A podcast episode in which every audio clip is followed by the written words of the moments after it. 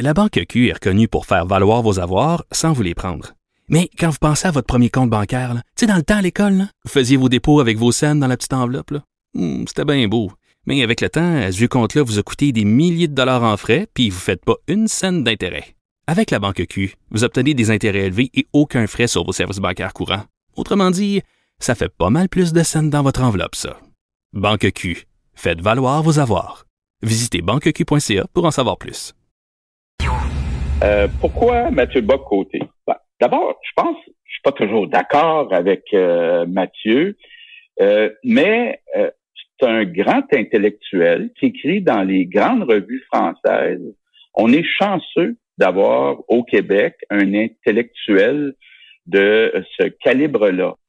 Je suis tout à fait d'accord avec euh, François Legault, mais ça a l'air que pour l'Association des libéraux du Québec, on n'est pas chanceux d'avoir un intellectuel comme Mathieu Bock-Côté. Salut Mathieu. Salut, ça va?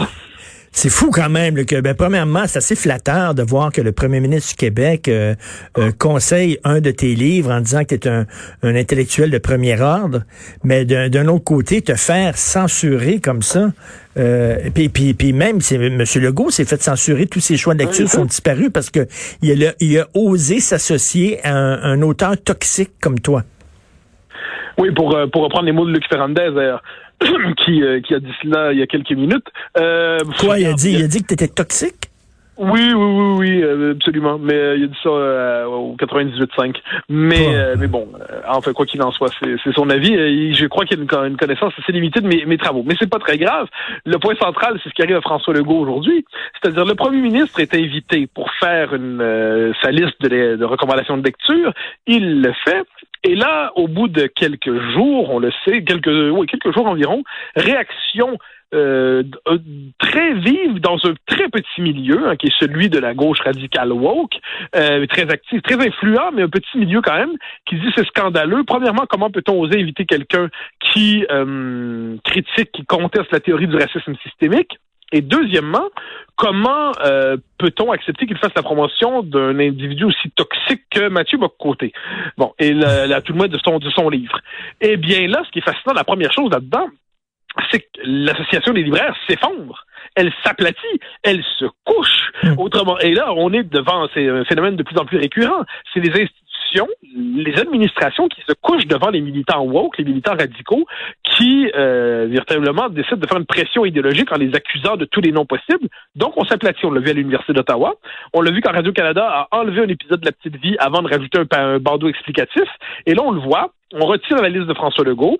Ensuite, on conserve la vidéo, mais en ajoutant une espèce de petit bandeau en disant les opinions ici engagées euh, n'engagent aucunement l'association des libraires, euh, bien qu'on ne mette pas cette espèce de petit bandeau-là sur les autres euh, sur les autres vidéos. Donc, qu'est-ce que c'est tout ça? c'est premièrement le révélateur de l'influence réelle de cette gauche radicale, cette gauche woke. Ce n'est plus un phénomène marginal, mmh. c'est plus un phénomène cantonné au département de littérature comparée d'une université périphérique. C'est un phénomène qui est aujourd'hui au cœur du pouvoir culturel, au cœur du pouvoir universitaire. Et devant cela, la plupart tremblent parce que cette petite gauche radicale est très violente idéologiquement. Elle utilise les pires insultes, racistes, sexistes, xénophobes, euh, toutes les phobies disponibles. Donc devant cette espèce de violence idéologique, violence verbale utilisée, eh bien, la réaction des institutions, c'est de s'aplatir. Et souvent même d'être complice. Faut pas oublier que l'Université de Montréal, par exemple, a euh, demandé un rapport, un chercheur qui a dit qu'il fallait désormais équilibrer la liberté d'expression des conférenciers en tenant compte de la sensibilité des étudiants issus des minorités. Donc, cette espèce de censure, elle se normalise par le haut. Hein. Elle est imposée par le bas, elle se normalise par le haut, et elle vient de frapper François Legault. La Banque Q est reconnue pour faire valoir vos avoirs sans vous les prendre.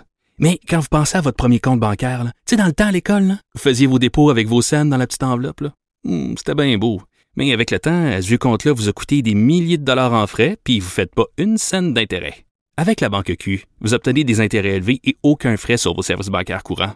Autrement dit, ça fait pas mal plus de scènes dans votre enveloppe, ça. Banque Q, faites valoir vos avoirs. Visitez banqueq.ca pour en savoir plus. C'est fou, Rennes, mais comme tu dis, là, on en riait de ces groupes-là, mais là, il n'y a, rien de drôle. C'est vraiment extrêmement inquiétant. Et, euh, et de voir des institutions comme il y a eu le Festival de jazz qui s'est écrasé devant les gens qui étaient contre euh, la pièce de théâtre, de théâtre de Robert Lepage, comme il y a eu Radio-Canada qui s'est écrasé devant une plainte concernant la petite vie, une seule plainte. Et là, c'est ils n'ont pas un devoir, eux autres, ces gens-là, surtout, Christine, une association, une association de libraires, de, de défendre la liberté liberté. Ben ça, c'est ça le paradoxe, hein, ou l'élément triste, c'est que les institutions qui devraient défendre la liberté aujourd'hui, la liberté d'expression, les universités, les médias, les libraires, se couchent devant ceux qui aujourd'hui euh, veulent établir une forme de nouvel index, euh, établir une nouvelle orthodoxie et surtout établir une nouvelle liste d'hérétiques, d'infréquentables. le paradoxe là-dedans, c'est que le bouquin en question ici, l'Empire du politiquement correct, euh, je nous fais paraître l'an passé, qui, soit dit en passant, ça c'est quand même drôle, sort en livre de poche ces jours-ci, je pense aujourd'hui ou hier, tous comme ça, eh bien, j'analysais dans ces livres les nouvelles la forme de la censure, les nouveaux mécanismes de la censure, la nouvelle logique de la censure dans nos sociétés. Comment on distingue un fréquentable d'un infréquentable, un modéré d'un radical, un humaniste d'un sulfureux, ce que j'appelle les techniques euh, d'infréquentabilisation. comment on rend infréquentable quelqu'un, comment on lui colle une série d'étiquettes détestables, comment il suffit désormais de, de mentionner un nom pour susciter immédiatement une réaction dégoûtée? Et, apparemment, puisque c'est mon nom désormais, eh je dis désormais qu'on risque de devoir m'appeler euh, le nom en MBC, hein, ou le MBC Word. Je suis, je serai la nouvelle expression interdite. Mais au-delà de la boutade, ce qui est triste là-dedans, au-delà de ma petite personne, soit dit en passant, c'est qu'il y avait neuf autres livres sur cette liste-là en passant. Neuf autres livres, neuf autres personnes euh, qui étaient recommandées par le premier ministre. Eh bien, eux aussi, victimes collatérales de la censure, parce qu'on doit désormais les laisser de côté. On doit désormais les, ils doivent finalement payer le prix parce qu'on aurait, ils, ont, ils auront eu la, la mauvaise chance, la malchance qu'on dise du bien d'eux à côté de quelqu'un dont on ne doit dire que du mal. C'est assez triste en fait, mais c'est une logique de censure qui ne, qui ne cessera pas. Hein. Quand j'entendais euh, Ferrandez dire au 98.5 il y a quelques minutes que oh tout ça va s'effondrer, tout ça va s'épuiser parce que c'est marginal. Mais c'est pas marginal du tout. C'est pas marginal du ben tout. Ça commande aujourd'hui les universités. Le pouvoir culturel, pour le dire entre guillemets, le pouvoir culturel aujourd'hui est dominé par la logique woke. C'est lui qui fixe la norme. Dire, on, on, vit quand même dans un monde où affirmer, ça, je reviens souvent sur cet exemple-là parce qu'il est important pour moi, qu'une euh, femme a des règles et un homme n'en a pas, ça, là, ça, c'est un propos haineux aujourd'hui. Je pense encore sur un propos controversé, mettons, euh, même si ce n'est pas vraiment à mon avis. Mais, mais, mais c'est un propos haineux.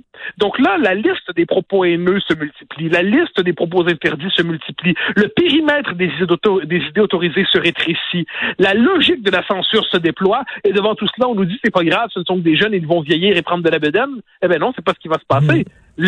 cette logique de censure se déploie aujourd'hui au cœur des et le pire, c'est que monsieur et madame tout le monde, les gens qui ne sont pas dans, ces, dans chicanes-là de, de chapelles et d'églises, euh, voient pas de problème à ce qu'un livre soit publié. Tu sais, j'ai reçu tantôt un courriel de Blaise Renault, le, patron de Renaud Bré. Il dit, euh, je veux rien te dire que Renaud Bré et Archambault, on ne fait pas partie de l'Association des libraires du Québec, et non seulement ça, mais euh, le livre de Mathieu Bocoté est un coup de cœur. Oui, oui, mais C'était un coup de cœur chez Renaud Bré. coup de cœur Renaud Bré. Ah, je me rappelle encore en 2007, l'émotion. Je dis pas ça pour, pour flatter qui que ce soit. Quand je vais dans une librairie, et là, euh, mon, ma dénationalisation tranquille vient de sortir, et c'est un coup de cœur Renaud Bré. Ah, mais oui, j'étais d'un enthousiasme fou. Parce que là, je me disais, mais ça, franchement, c'est parce que c'est, c'est, pour, surtout pour un intello, c'est bête à dire, mais les intellos ont l'habitude de se lire entre eux. Et là, quand un livre trouve un accès à un public plus large, plus vaste, et c'est une forme de, de, de reconnaissance de la non, euh, non pas dirait de la, de, la, valeur intrinsèque du travail, on verra, mais du fait que ces idées-là peuvent trouver un écho. ben, franchement, j'en étais pas malheureux. Et de ce point de vue, je trouve que ça nous dit que finalement, comme diraient les militants français, pas d'amalgame. Alors, tous les libraires, on ne doit pas les mettre dans le même sac. Mais l'association des libraires, aujourd'hui, j'espère qu'elle va reculer, hein, franchement. J'espère qu'elle va euh, changer d'idée. Mais elle nous, a, elle nous dit, elle, c'est une association qui censure plutôt qu'elle ne met en valeur. Et c'est assez, assez rigolo aussi, l'ironie de la chose. C'est-à-dire que là, on a une grande chaîne Et habituellement, on, dans le milieu de la littérature, on chiale contre les grandes chaînes parce qu'ils nous imposent des, des, des, des succès commerciaux, des best-sellers et tout ça, alors que le petit libraire est là justement pour le monde des idées, pour le monde des débats. Là, tu as l'association des petits libraires qui prônent la censure, alors que tu as une grande chaîne qui supposément devrait loger dans le camp des méchants, qui donne un coup de cœur à, un, essai. C'est assez particulier, ça. Ben, non, mais ça, ça nous en dit beaucoup aussi, c'est-à-dire, on se retrouve ici, si on est devant une industrie, entre guillemets, eh bien, faut rejoindre minimalement le lectorat, c'est-à-dire les gens, leurs préférences, tout ça. Eh bien, manifestement, Renaud sait que ses lecteurs ne pensent pas tous la même, ses clients ne pensent pas tous la même chose. Il y a des gens de gauche, de centre, de droite, des souverainistes, des fédéralistes, des autonomistes, et surtout, la fonction du libraire n'est pas de nous dire quels sont les livres autorisés, quels sont les livres à l'index, c'est de rendre disponible la diversité des possibilités éditoriales et diversité des ouvrages pour que selon notre sensibilité, selon nos goûts, on puisse se procurer un livre. Eh bien, manifestement, il y a des libraires qui se prennent pour des militants, mais non pas des militants de la culture ou des militants de la lecture, mais des militants idéologiques qui se croient la responsabilité de fixer un nouvel index. Hein, et de ce point de vue, il faut voir que les nouvelles autorités cléricales, c'est plus ce qui reste de l'Église catholique au Québec. Les nouvelles autorités cléricales c'est les mouvements woke qui, aujourd'hui, ont le pouvoir immense de fixer des interdits symboliques. Dans mon livre, le livre interdit, appelons-le comme ça, je disais que le véritable pouvoir aujourd'hui est de créer le scandale. Eh bien, manifestement, créant le scandale autour de la publication de ce livre et de cette liste, au point même où on se permet de censurer, eh bien, ça nous en dit beaucoup sur le pouvoir réel de cette mouvance.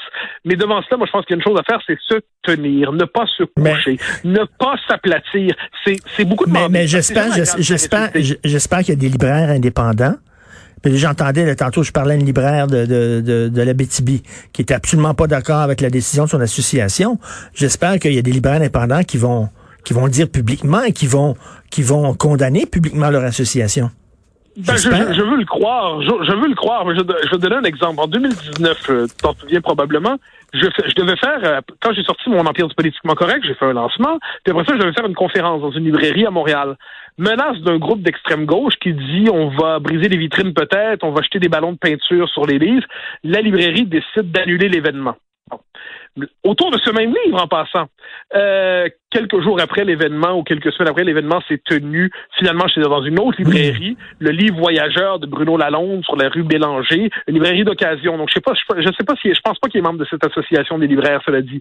Mais on trouve ici et là, pour les fréquenter, parce que je passe une partie significative de ma vie dans les librairies, euh, une j'ai toujours eu des rapports personnellement cordiaux et courtois avec les libraires. Euh, je pense que c'est un milieu qui est fondamental, mais manifestement, on trouve dans ce milieu, ou à tout le moins à l'association des libraires, un nombre significatif de militants qui se comportent comme des censeurs. Mais j'ose croire, je veux croire que l'immense majorité des libraires ne se reconnaissent pas aujourd'hui dans leur, euh, association, et qu'ils ont honte de leur association. Sinon, on va aller acheter euh, nos trucs dans les grandes chaînes, Renaud Bré, euh, Archambault, puis sinon Amazon, Christy, tu sais, à un moment donné, là... Ben, on, est quand même devant des gens qui veulent nous pousser vers Amazon. C'est quand même drôle. Ben oui. Dire là, si le livre, ils ne le tiennent pas, puis pas seulement lui, parce qu'on comprend, si ça arrive à mon bouquin, bon, mais ça arrive à quels autres bouquins?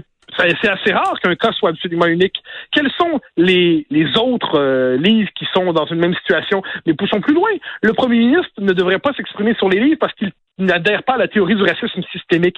Est-ce qu'on peut avoir droit à la liste des idées auxquelles mm. on doit adhérer ou auxquelles on doit, euh, dont on doit se tenir loin pour avoir le droit de s'exprimer publiquement? Pourrions-nous avoir la liste des mots euh, autorisés, la liste des titres qu'on peut mentionner? Ça devient intéressant. Il faudrait quand même clarifier ça un peu. Sinon, on est dans quelque chose d'à la fois stématique et nébuleux. Euh, et on comprend dans ça la logique de l'autocensure. Parce que là, on a, on, on a peur, on craint, on se dit, ah, mais j'ai pas envie que ça me tombe dessus. Et si, je me permets de dire, si tu savais le nombre de personnes que je connais dans les milieux intellectuels qui discrètement me chuchotent à l'oreille, ah, souvent qu'ils sont d'accord avec moi, mais, mais mais il faut pas le dire parce que. Oh, non, non, moi, je suis plus capable. Tu sais, euh, il y, a un humoriste euh, noir là, qui a dit des saloperies sur euh, sur Sophie. Ah, si tu savais le nombre de gens qui ah, m'ont contacté, qui m'ont contacté en disant on est avec toi, on est avec toi, mais ils le disent pas publiquement. Mais moi, quand tu m'appuies rien que dans mon oreille, ça ne compte pas. Je préfère que tu ne m'appelles pas. Je préfère que tu ne m'écrives pas. Tu m'appuies publiquement. Tu sens tes couilles, tes mets sans table ou tu fermes ta gueule.